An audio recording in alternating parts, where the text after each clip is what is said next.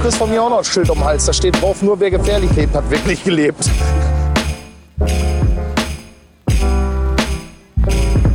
Da muss man heute, muss man nicht aufpassen, heute muss man zehnmal aufpassen.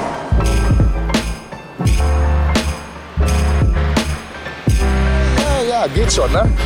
Geht schon, ne? So wie immer, ne? Geht schon, ne?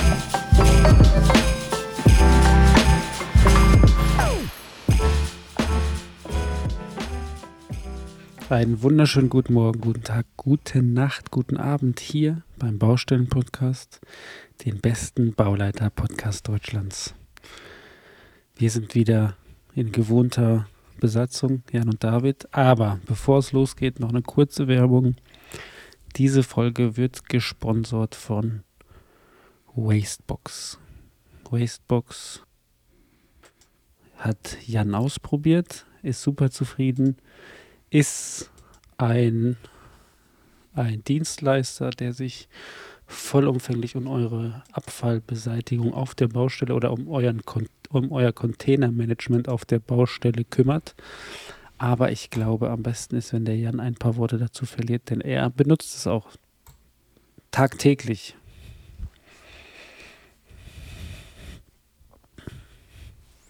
Ja, das ist wohl wahr erst heute wieder, wieder die Plattform benutzt. Ähm, wie David schon gesagt hat, ist ein Spezialist, was die Verteilung und äh, die Bestellung und Abbestellung von Containern angeht.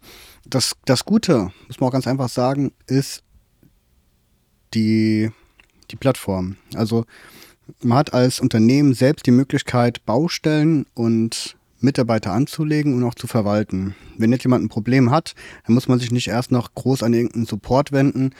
Seien wir ganz ehrlich, die meisten Probleme, die wir so im Alltag haben mit Software und mit, mit äh, Plattformen, sind ja meistens eher so Kleinigkeiten wie mein Passwort funktioniert angeblich nicht mehr oder ja, so die üblichen Sachen. Und so kann man es ganz einfach selbst verwalten. Heute hatte ich erst den Fall gehabt, ein Kollege, konnte sich nicht mehr einloggen.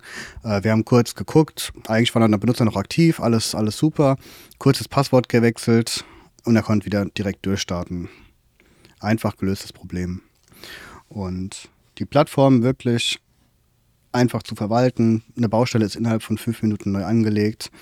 Ähm, das Schöne ist, die Preise sind immer schon, schon vereinbar. Das heißt, man schließt über gewisse Tarifgebiete die Verträge mit äh, Racebox ab und kann dann ganz entspannt eine neue Baustelle anlegen, ohne groß noch in die Preisverhandlung und nochmal Angebote anfragen und nachverhandeln. Nein, das ganze Thema ist erledigt von vorne weg und die Baustelle geht los, man legt die neu an, weist die Benutzer zu und die Baustelle kann direkt losbestellen.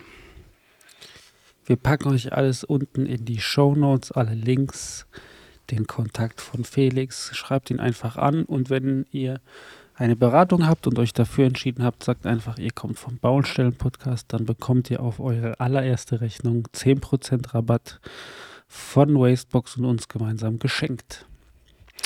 Werbung Ende. Jan. Man hört noch ein bisschen raus, wie heiser ich bin, oder? Vor allem hört man uns jetzt viel klarer, da wir durch ein Upgrade andere Mikros haben, was wir auch Facebook zu verdanken haben. Und ich glaube, die Quali hat ein bisschen zugenommen. Aber ja, man hört noch ein bisschen, dass du erkältet warst. Ich habe dich vermisst. Und der, warte ja. mal, der Fritz letzte Woche auch. ich habe euch auch vermisst. Aber es hat mich wirklich komplett dahin gerafft. Ähm, ich glaube, die Krankheit oder diese, diese Erkältungswelle, die geht gerade komplett rum. Und ich hatte auch den einen oder anderen sonst im Umfeld getroffen von jedem. Und war wirklich, war wirklich heftig. Hatte ich so nicht erwartet. Wir hatten noch uns unterhalten, dass man auf seinen Körper hören soll. Aber so schnell konnte ich gar nicht auf meinen Körper hören, dass ich krank war. Also ich habe jetzt von einigen Leuten gehört, dass sie so eine Art Grippe hatten oder erkältungsähnliche Symptome, aber einfach körperlich so schwach waren, und das hast du ja auch erzählt, dass sie noch nicht mal Kraft hatten, um sich was zu essen zuzubereiten, sondern einfach nur Toilette, mhm. Bett, Schlafen, Toilette, Bett. Ja. Also meine Frau hatte das, du hattest das, aber ich habe es von anderen auch gehört, dass es ziemlich heftig ist, was gerade rumgeht. Aber hier Aber bin ich wieder Da bist du wieder. auferstanden, auferstanden aus Ruinen. Also Jan, jetzt war es letzte Woche super kalt. Ich habe gefroren. Wie ist es denn? Ich glaube, das betrifft dich mehr als ähm, unser Gewerk. Wie, wie ist es denn bei euch bei ähm, Schlechtwetter und wenn ihr da die Arbeiten einstellt? Und die nächste Frage wäre dann jetzt, wie macht ihr eure Baustelle winterfest? Ich meine, die meisten werden wahrscheinlich bis zum 21. Dezember arbeiten. Mhm. Das ist der Mittwoch und dann eben bis Januar nicht mehr da sein. Wie, was sind da für Maßnahmen, die du triffst? Ja, interessantes Thema. Ich hatte letzte Woche nämlich genau alle Fälle gehabt an Schlechtwetter, die, die es so geben konnte, glaube ich. Also ich habe ja Erdbaumaßnahmen und auch Asphaltmaßnahmen. Und wir hatten letzte Woche auf einer Erdbaumaßnahme den Fall gehabt, dass der Boden tatsächlich so gefroren war, dass wir gesagt haben, okay, dann macht es jetzt auch erstmal keinen Sinn weiterzumachen und haben dann entsprechend da die Arbeiten eingestellt. Interessanterweise, diese Woche wollen wir auch Boden verkalken, also eine Boden, ich weiß jetzt nicht, Verbesserung oder. Da gibt es so zwei Unterschiede. Ist egal. Also wir wollen Kalk-Zement-Gemisch in den Boden ein, einfräsen. Und da ist auch immer die Grenze relativ eng. Ich weiß gar nicht mehr genau wie, aber ich glaube, plus 5 Grad war da war das Mindeste. Das ist ja bei fast allen Ja, Sachen. passt, passt ja mit dem, mit dem Beton erhalten, also mit dem Zement ja auch ganz gut zusammen. Ja. Ähm, da wird dann jetzt nochmal die Woche nochmal spannend werden. Letzte Woche wäre es auf alle Fälle nicht gegangen. Wir haben letzte Woche aber auch Asphalt bauen wollen. Der Asphalteinsatz war auch schon länger geplant. Also jetzt nicht denken, dass ich den Asphalteinsatz auf so eine kalte Woche geplant habe. Der steht schon länger im Raum. Früher ging aber nicht, weil einige Verzögerungen auf der Maßnahme waren. Ähm, und da gibt es laut Regelwerk auch so klare Grenzen, bis wann man einbauen darf, laut Regelwerk. Das war, glaube ich, minus 3 Grad für Tragschicht, 0 Grad für Binderschicht und plus 5 für Deckschicht. Also L Oberflächen- und Lufttemperatur. Ver nagelt mich nicht drauf fest, das, ich habe da vor Ewigkeiten das letzte Mal reingeschaut. Ähm, wir hatten tatsächlich aber die Fälle gehabt, also wir hatten Tragschicht eingebaut, es war noch so um die 0 Grad, das heißt die Tragschicht konnten wir noch einbauen, relativ problemlos. Und hatten dann aber am nächsten Tag dann das Problem, dass der Temperatursturz war, das war glaube ich der Dienstag. Und da war es dann auch fertig.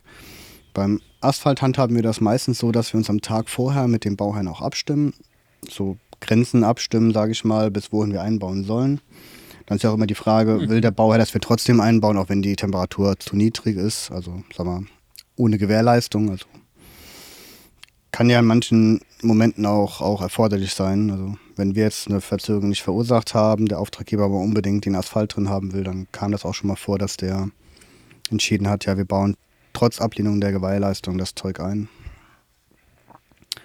Ähm, in dem Fall hatten wir jetzt aber gesagt, nee, gibt es keine, keine zwingende Erfordernis, wir lassen es erstmal sein. Und in dem Moment haben wir dann halt gesagt, okay, gut, morgen, wenn die, die Temperaturen erreicht sind, dann bauen wir ein. Wenn das nicht erreicht wird, bauen wir nicht ein. Und beim Asphalt ist es meistens so, dass dann auch im Vorfeld, wenn man eine witterungsabhängige Baustelle hat, dann macht man mit dem Mischwerk dann auch die Vereinbarung. Das Mischwerk ruft morgens früh an und fragt, sollen wir mischen oder sollen wir nicht mischen? Und dann entscheidet man das, sage ich mal, tagesaktuell, ob eingebaut wird oder nicht. Krass. Ja, da hast du schon viele Sachen, die ich so jetzt gerade im Laufe, wo du erzählt hast, fragen wollte, schon beantwortet.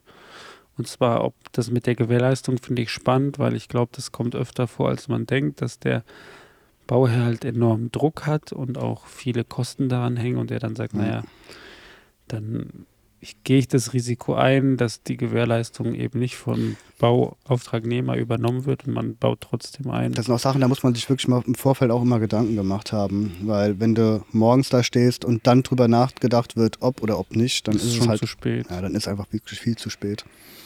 Also das muss man alles im Vorfeld geklärt haben, bevor man da in die Situation kommt. Ja, und vor allem, also ich weiß nicht, wie es bei euch ist, sind die Maschinen von euch oder Großteil. die Maschinen sind ja auch immer heftig ausgebucht, ne? Ich meine, so eine Ja. Maschine kostet ja ein Schweinegeld, also will man so ein Fertiger so viel wie möglich im Einsatz haben. Und ich habe das bei einem anderen Unternehmen mitbekommen, dass die halt wirklich ganz enge Zeitslots haben und wenn du dann halt manchmal einen Zeitslot nicht hast, dann musst du eben wieder lange warten, Ja, da hängt ja auch immer, bis die halt wieder zur Verfügung da stehen. hängen ja auch, auch die Mischwerke immer noch hinten dran. Also so Januar Genau. ist meistens auch so die Revisionszeit für die ganzen Mischanlagen. Also unsere, unser Mischwerk, mit dem wir, mit dem wir ähm, auf der Maßnahme bauen wollten, die sind den kompletten Januar und wahrscheinlich noch den halben Februar in Revision. Ähm, da ist immer die Frage, will man so lange warten, kann man so lange warten? Und passen die Zeitslots dann von der Asphaltkolonne, die noch frei sind, weil die nächsten Projekte warten ja schon, passen die noch mit dem Zeitslot von der, von der Mischanlage überein? Ich war extrem überrascht bei uns auf der Baustelle. Der Rohbauer, also morgens war es irgendwie minus 11 Grad, Mhm. tagsüber war es immer noch minus 6, minus 7, vielleicht sogar minus 8. Und, ähm, und es wurde trotzdem weiter betoniert, als gäbe es keinen Morgen mehr. Also ich habe auch mal nachgefragt, die haben gemeint, dadurch, dass der Beton halt Zuschlagmittel und alles hat und Mhm. die Eigenwärme hat, ist es gar nicht so das Problem, sondern das größere Problem war, dass mit halbfertig Betonteilen gearbeitet wurde. Für die, die nicht wissen, was es ist, ist quasi eine halbe Decke, wo Bewährung ähm, rausguckt. Die kann man schon positionieren. Und dann braucht man die Decken eben nicht schalen, sondern man macht die Halbfertigteile. Auf die Halbfertigteile kommt dann nochmal die benötigte Lage Bewährung und dann betoniert man quasi die andere Hälfte oder das erwünschte, ähm, die, ja, die erwünschte Betonmenge obendrauf. Und wie sind die ähm, denn mit, der Vorteil wie, ist, dass wie sind die denn da drunter verbunden? wie ist die unten drunter verbunden? Ja, nach, Die, wird, nach die hat oben. Auflager. Die hat zum Beispiel auf zwei Unterzüge wird die aufgelegt. Mhm. Die muss dann von unten nicht geschalt werden, sondern nur unterstützt werden. Du tust dann nur quasi die, mh, Das- die Schalung in Stützen rein. Also du hast keine Holzschalung oder so. Ah, okay. Und es ist halt besser bei Fertigteilen, ist, glaube ich, bin, nagelt mich jetzt nicht fest, aber dann hast du halt diese Sichtbetonqualität Mhm. einfacher, weil du die Halbfertigteile ja im Werk fertigst. Ja. Da hast du bessere Bedingungen, wie jetzt auf der Baustelle Sichtbeton zu betonieren. Mhm. Und jedenfalls ist das Problem bei so niedrigen Temperaturen gar nicht die Temperatur gewesen, sondern, also doch schon, weil durch die Ha- Halbfertigdecke, die hat dann wie so eine Kühlrippe funktioniert.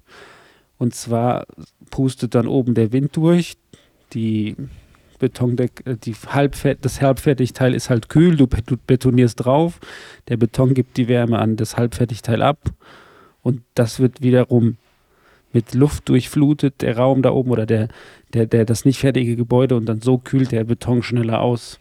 Oh. Und das war quasi das größere Problem, dass sie dann unten ähm, das Geschoss drunter eben irgendwie auf 0 Grad heizen mussten. Sind das Also diese, von minus 7 auf 0. Ohne Fassade ist halt irgendwie schwierig, ne? sind das, sind das diese Filigrandecken? Genau. Ja. Davon habe ich tatsächlich schon mal gehört, glaube Ja, ich. stimmt, das ist ein anderer, anderer ähm, Begriff dafür. Ist ganz interessant. Aber die haben munter weiter betoniert. Ja, die werden auch äh, sich ausrechnen, äh, wie lange es dauert, bis es sonst weitergehen würde, wenn man nicht mehr arbeitet. Ja, das, genau, ich weiß gar nicht. Manchmal habe ich das Gefühl, ich will gar nicht wissen, was passieren müsste, damit die eben mal nicht arbeiten. Ne? Die haben da so einen Druck von oben, aber es ist schon krass. Ist ja alles getaktet wahrscheinlich. Ja, definitiv. Und das Heftige ist, die haben jetzt ähm, im Dezember haben die einen Viertagestakt, bedeutet in vier Tagen ein Geschoss fertigstellen, weil sie eben Angst haben oder ein Bedenken haben, dass Anfang Januar die ganzen Kolonnen nicht pünktlich wieder zurückkommen.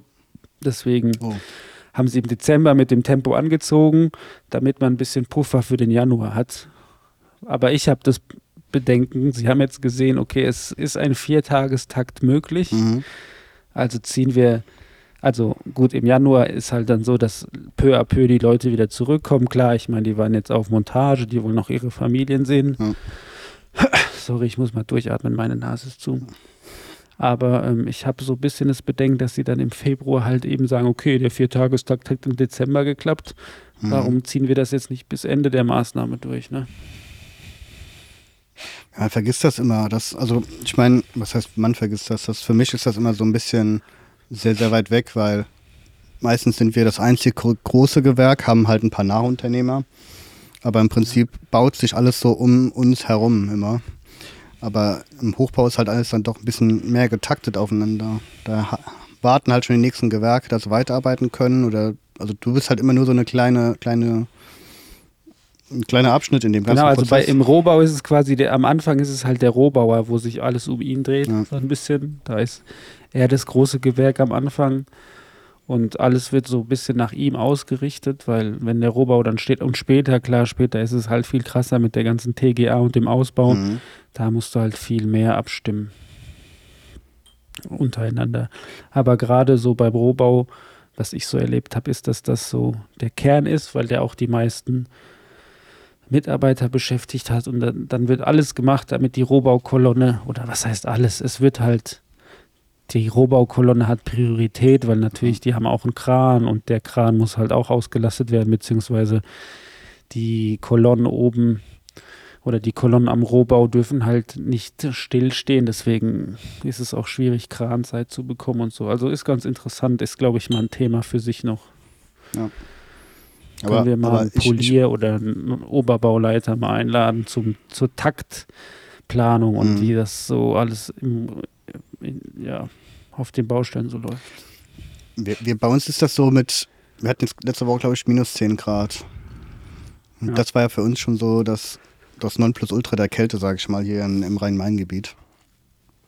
Ähm, Ist eher, un, ist eher un, un, wie heißt's? ungewöhnlich. Unwahrscheinlich nicht, ungewöhnlich, genau. Aber es gibt halt Regionen oder auch, auch Gegenden in Deutschland, wo halt Temperaturen dann doch relativ niedrig werden im Winter. Oder wo viel Schnee liegt, was wir so gar nicht kennen. Also eigentlich ist das bei uns ja noch halbwegs human. Ja, definitiv. Also Skandinavien oder je, je nördlicher du gehst, dann ist es ja. Ja. Ich kann mir nicht vorstellen, dass die halt im Winter überhaupt nicht bauen. Ne? Also da wird es ja auch irgendwie weitergehen. Würde mich mal interessieren. Ich habe da halt keine Erfahrung. Ja, überhaupt gar nicht. Vielleicht gibt es irgendwo doch eine Grenze oder die haben halt längere Ausschaltzeiten oder die haben halt andere Maßnahmen, um das zu gewährleisten. Oder auch andersrum, ne?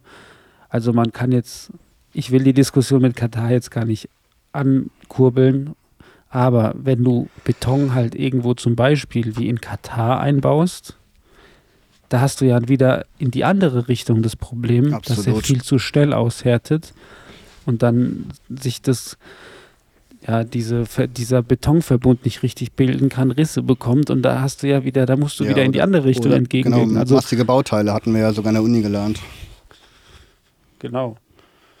Zum Beispiel bei äh, Staudämmen und so, ne, ist es ein Riesenproblem, wie man die betoniert oder Im, im, dass Fahrbahn, halt nichts Im passiert. Fahrbahndeckenbeton das gleiche Thema. Da hast du ja auch manchmal Stärken von, also das Maximale, was ich mal gebaut hatte, waren aber auch Aufstellflächen, das waren glaube ich 55 Zentimeter Stärke.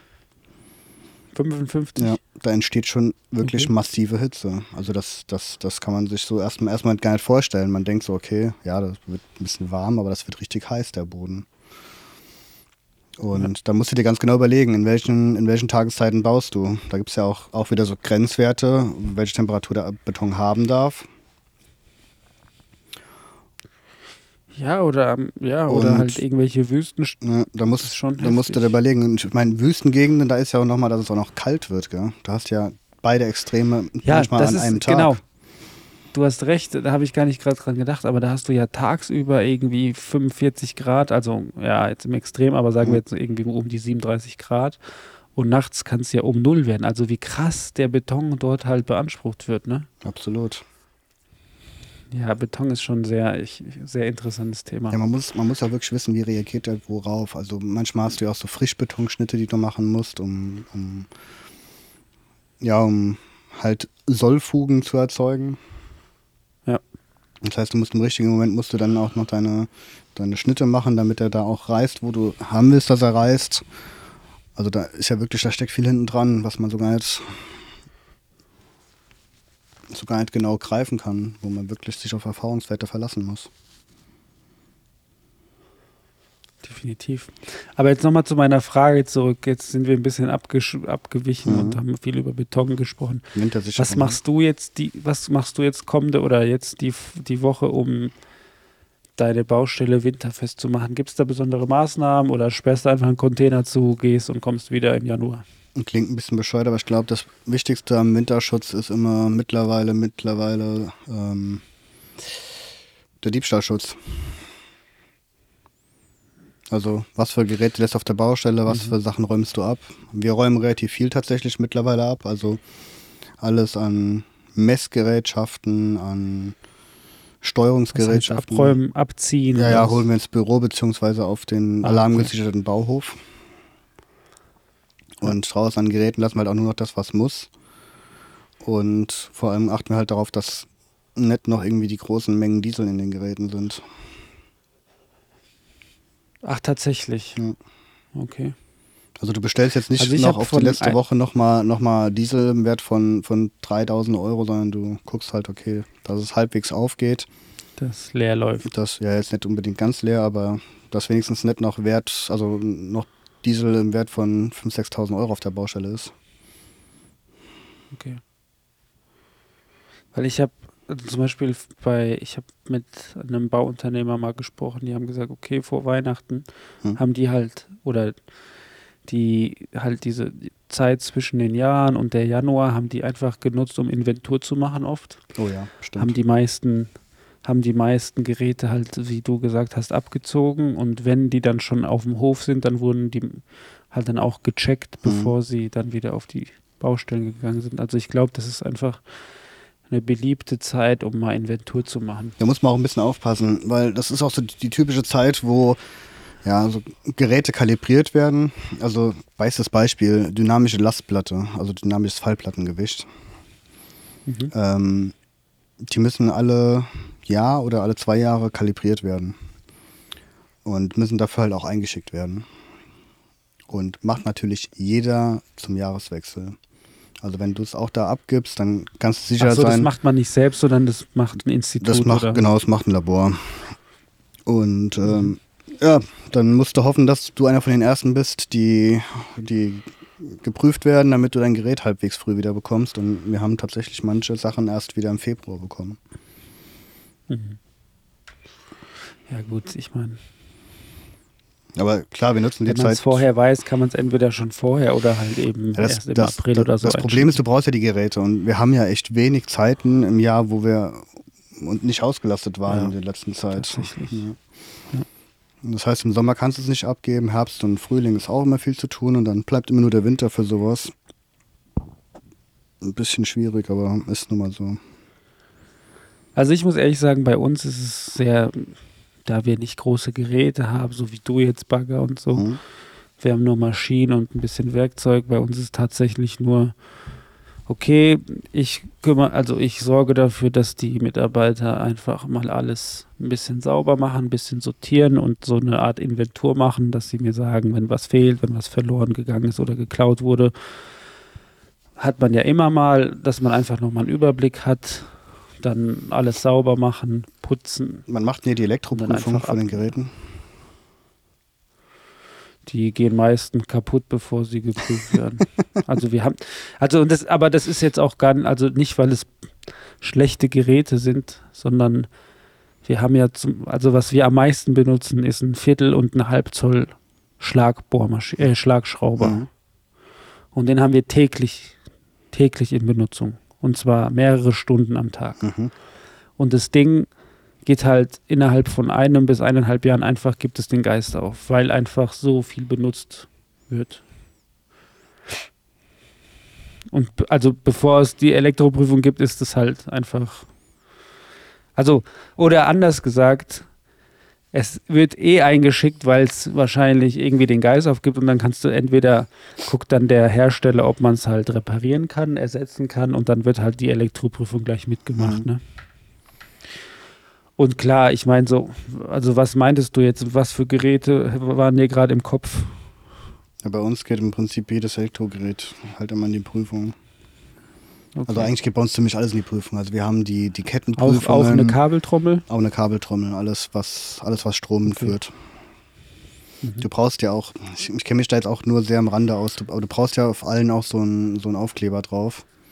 Ja, so ein GLCE. Ja, Kleber. dass das ganze Zeug gecheckt ist und ja, bei uns hat das so mittlerweile so einen gewissen Automatisierungsgrad. Also jedes Gerät, das irgendwie angeschafft wird, muss dann halt auch einmal gecheckt werden. Und wir haben ja auch so, also wir tracken unsere Geräte ja auch, auch digital. Wir haben auch unsere Inventur digital. Also ich glaube, das Thema hatten wir auch schon mal gehabt. Bei uns wir benutzen Hilti on Track. Ah ja. Und mit Hilti on Track hast du halt so ein, so ein Tool zur Verwaltung von deinen Geräten. Das heißt, wir erfassen einen Wechsel von der Baustelle von einem Gerät über Hilti on Track. Wir äh, machen Inventur von den Baustellen jährlich über Hilti on Track. Ähm, ja, da wird mehr oder weniger halt alles zu den Geräten auch erfasst. Und das heißt aber auch, dass jedes Mal, wenn ein neues Gerät angeschafft wird, das ja auch erstmal eingepflegt werden muss und im Zuge der Einpflegung wird dann halt auch alles schon mal so weit in, in die Reihe gebracht. Und das betrifft halt Elektrogeräte, das betrifft aber auch Kettengehänge, Leitern und so weiter. Das ist gerade ein sehr, sehr interessantes, also Kettengehänge und so ist ein sehr, sehr interessantes und wichtiges Thema und das habe ich heute erst wieder gemerkt. Mhm. Ähm, und zwar Anschlagmittel werden, glaube ich, viel zu selten geprüft und viel zu selten entsorgt. Die müssen, glaube ich, jährlich, oder? Ich glaube, theoretisch musst du jedes Anschlagmittel, bevor du es benutzt, auf Sicht prüfen Ah ja, das, das ohnehin stimmt.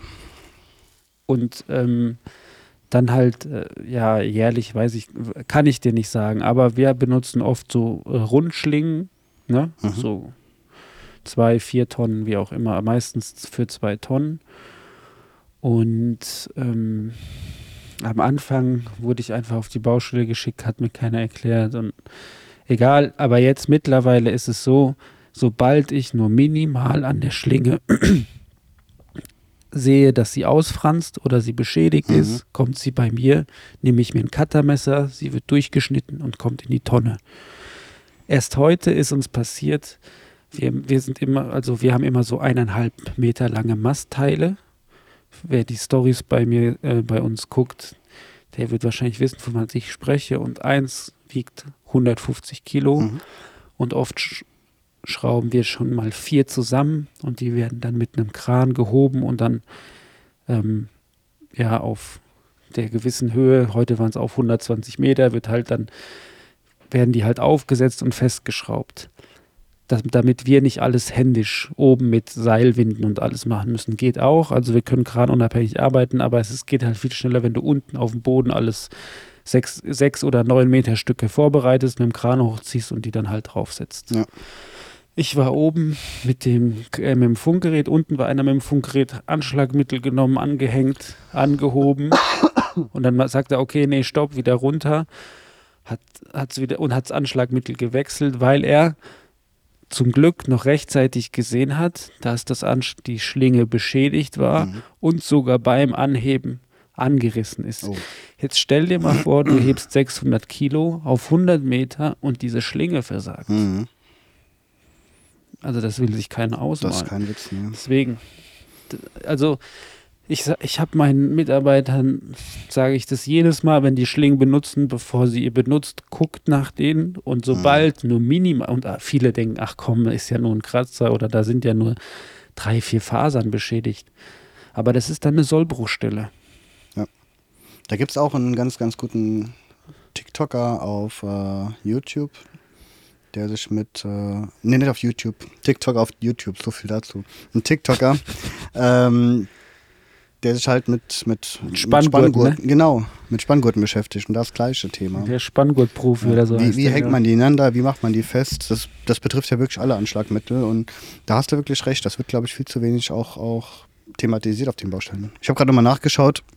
Es ist tatsächlich jährlich zu prüfen, die ganzen Mittel. Ja. Also Kettenprüfung. Und ich meine, jeder kennt, also die, die auf den Baustellen arbeiten, die kennen es. Da hast du im Magazin, da hängen diese Schlingen und wenn man die nicht, also wir benutzen die fast täglich, aber wenn man die nicht oft benutzt, dann, dann hast du da auch nicht so die Sensibilität dafür. Und ruckzuck, gut, viele von euch werden die nicht 80 Meter, äh, werden nicht Gewichte 80 Meter in die Höhe äh, hieven, aber ist ja nur, du willst irgendwie deine Rüttelplatte umsetzen, hängst die mit einer Schlinge an den Bagger, einer läuft mit, damit es nicht so schwingt, Ja. das Ding reißt und fällt ihn auf den Fuß. Ja, das kann alles sein. Ich habe auch mal, auch mal äh, gehört, also nicht selbst erlebt, aber da hatten sie eine Stahlplatte transportiert gehabt. Ach, Und, boah, ähm, da kriege ich Gänsehaut. Ja, ey. und also da ist nichts passiert, aber die ist halt auch abgegangen. Und ich meine, eine Stahlplatte, die schneidet im Zweifel auch mal jemanden in zwei Teile, gell? Ja wenn da jemand genau. blöd steht.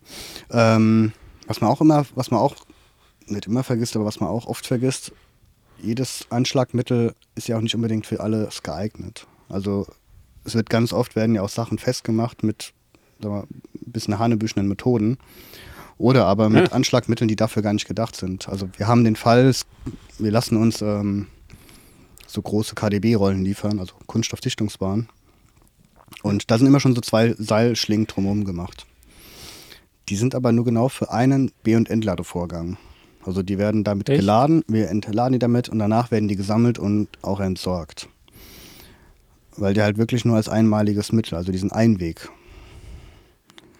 Okay, krass. Hat aber den Grund, dass beim, beim, beim Transport halt da immer schon Schäden an den Dingern entstehen und entsprechend, ja.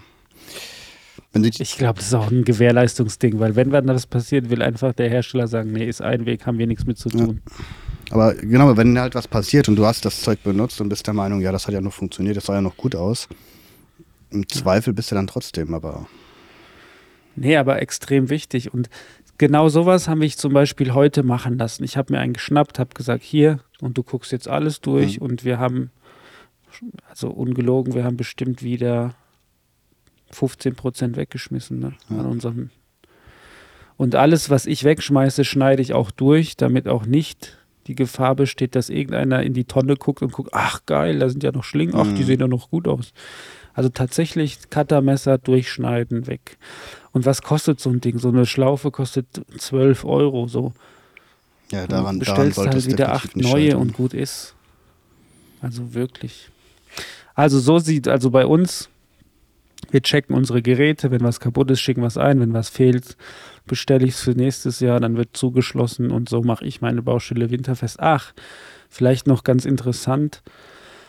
Wir haben ja ein Windschild, was wir mitziehen und bei uns gibt es immer ähm, gewisse Ebenen sind geankert und gewisse nicht. Mhm. Und heute habe ich zum Beispiel entschieden, das Windschild nicht zu ziehen, weil die nächste Ebene ist ungeankert. Und wir sind ja jetzt eineinhalb Wochen nicht auf der Baustelle. Und falls ein Sturm kommen könnte, ist die Windlast halt höher. Also klar, Hebelarm. Ne? Mhm. Wenn du das Windschild höher ziehst und der Anker, der ist unten. Deswegen habe ich mich dafür zum Beispiel heute entschieden, die Baustelle winterfest im Anführungszeichen zu machen, indem wir nicht das Windschild ziehen. Also es, wir hätten die Zeit dafür und es wäre sinnvoll, weil wenn du dann zurückkommst, dann musst du diesen Arbeitsschritt nicht mehr machen. Mhm. Aber es ist vielleicht einfach, also es ist sicherer, wenn das Windschild jetzt auf der Höhe ist, wo es gerade heute war. Und dann machen wir halt diesen Arbeitsvorgang erst im nächsten Jahr. So. Seid ihr ansprechbar so irgendwie über Sachen, die, die- über die Winterzeit? Boah, wir haben immer eine Hotline. Also es, es gibt eine Notfall-Hotline, da ist immer Mhm. jemand auf Abruf oder in Bereitschaft. So, aber da die Baustelle stillsteht zwischen den Jahren, wüsste ich nicht, warum, also Okay. Ja gut. wüsste ich nicht, warum man mich anrufen sollte. Ich habe nur die Frage, ob oder ob nicht, gell? Ja. Ich meine, wir haben Straßen im öffentlichen Verkehrsraum, das heißt, du bist da immer irgendwie ansprechbar. Gut, da ist noch mal was anderes, klar. Ja. Aber gut, bei uns, was soll da auch groß passieren? Ich habe jetzt keine Maßnahmen an der Hauptstraße, das sind alles irgendwelche Seitenstraßen, wo eh keiner lang fährt. Wir werden auch gucken, dass wir das vorne hinten alles dicht machen und dann. Jetzt mal eine Frage, was mich so ein bisschen interessiert, weil ich letztens ähm, über die Autobahn gefahren bin, vielleicht kannst du mir das beantworten. Diese Baken, die diese blinkgelben Blinklichter oben drauf haben, Mhm. ne? Wie funktioniert die Ver Stromversorgung für diese Lichter? Sind das Batterien? Sind es Batterien mit Solar? Sind es Akkumulatoren, die du auf... Gibt es da verschiedene? da gibt es verschiedene. Manchmal sieht man auch welche mit einem Kabel da rumliegen. Die haben dann irgendwo eine Genau. zentrale Energieversorgung, aber in der Regel sind das einfach nur akkubetriebene Dinge. Die halten dann so und so lang, werden aus, also haben entweder, also gab welche mal früher mit Zeitschaltuhr oder halt, ja, sag mal, Licht, Ah, okay, lichtgesteuert, halt, Lichtsensor. ähm, ja. Und dann werden die aktiviert und dann nachts wird geblinkt und tagsüber ist dann dunkel und irgendwann ist der Akku leer. Und wenn der Akku leer ist und hast du Pech und musst irgendwie fünf Kilometer Dinger Akkus austauschen oder was? Ja, ja, klar. Aber ich meine, offiziell ist es ja auch so, dass äh, sämtliche Verkehrssicherungen ja auch einmal am Tag kontrolliert werden müssen, mindestens. Also im Normalfall Krass. bemerkt er das ja nicht. auch zeitnah, dass was nicht passt. Ich weiß nicht, ob es nur auch Systeme gibt, die vielleicht sogar melden, dass die leer sind. Ja klar, natürlich, aber ich meine, wenn du eine Maßnahme lange hast und der Akku geht während der Maßnahme halt, äh, weil es halt normal ist, dass er irgendwie nach irgendwelche Leuchtdauer halt Ja gut, aber die Baustelle, aber die ja Baustelle M12 wandert ja auch. Also es ist ja meistens so, dass große Straßenbaustellen, ich meine, ja, Okay. der Eindruck, der Eindruck ist immer, die Baustelle wird eingerichtet und steht erstmal drei Jahre still. Das, das wollte ich gar nicht sagen. Aber, aber ist ja auch nicht so. Weil oft stehen ja kilometerlange Barken mit Ja. Blinklichtern und da habe ich mir gedacht, krass, wenn die mal halt alle zeitgleich, also Ich glaube nicht, dass er das zeitgleich. zeitgleich, äh, aber das wird so nach und nach immer passiert und nach und nach wahrscheinlich auch. Wahrscheinlich steht auch die ein oder andere erstmal schön drei Monate, ohne dass er leuchtet. ja gut. Praxis und Theorie. Ja, aber so, meine Lieben, so zum Winter, Winter fertig machen. Wir kommen langsam in Weihnachtsstimmung. Das ist richtig. Wie lang, wann, bis, bis zu welchem tust du denn arbeiten? Ich arbeite bis zum bitteren Ende. Bis zum 24. Nee, 23. 24. Samstag. Ach, das Wir haben, wir haben ein schlechtes Jahr. Apropos, mir fällt ein, wenn die Folge ausgestrahlt wird, ist der erste Weihnachtsfeiertag. Ach, du hast recht. Leute, wir wünschen euch schöne Weihnachten. Wir hoffen, ihr hattet eine besinnliche Zeit mit eurer Familie. Das hätten wir als an den Anfang der Folge packen müssen. Das ist jetzt ein bisschen schade. Aber da sieht man, bei uns ist zwar alles up to date, aber dann doch irgendwie. Aber ey, der, der, Chaotisch. derjenige, der noch dran ist, der hat es auch verdient, diesen Gruß zu bekommen. Das ist richtig. Wenn sich das Gesabbel angehört hat. Ich bin mal gespannt, ob dieses Ja. Jahr, ob dieses Jahr wirklich über, über den Jahreswechsel mal nichts passiert. Die ganzen Jahre hatte ich immer irgendwas gehabt, sei es, sei es nur irgendein Diebstahl gewesen auf der Baustelle.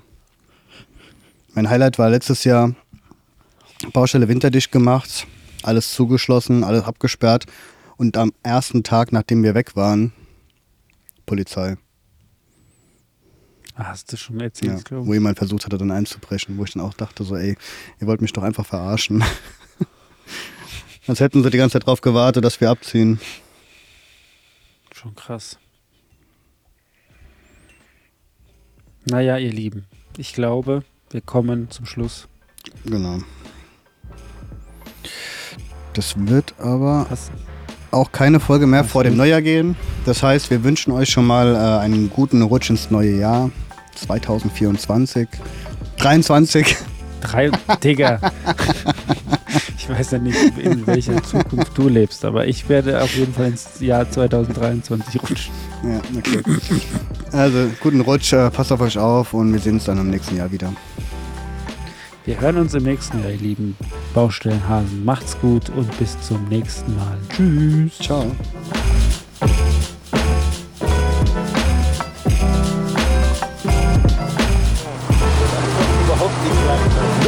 Kommt leichter. Doch, vertrau mir, du siehst das am Ende. Du siehst das am Ende.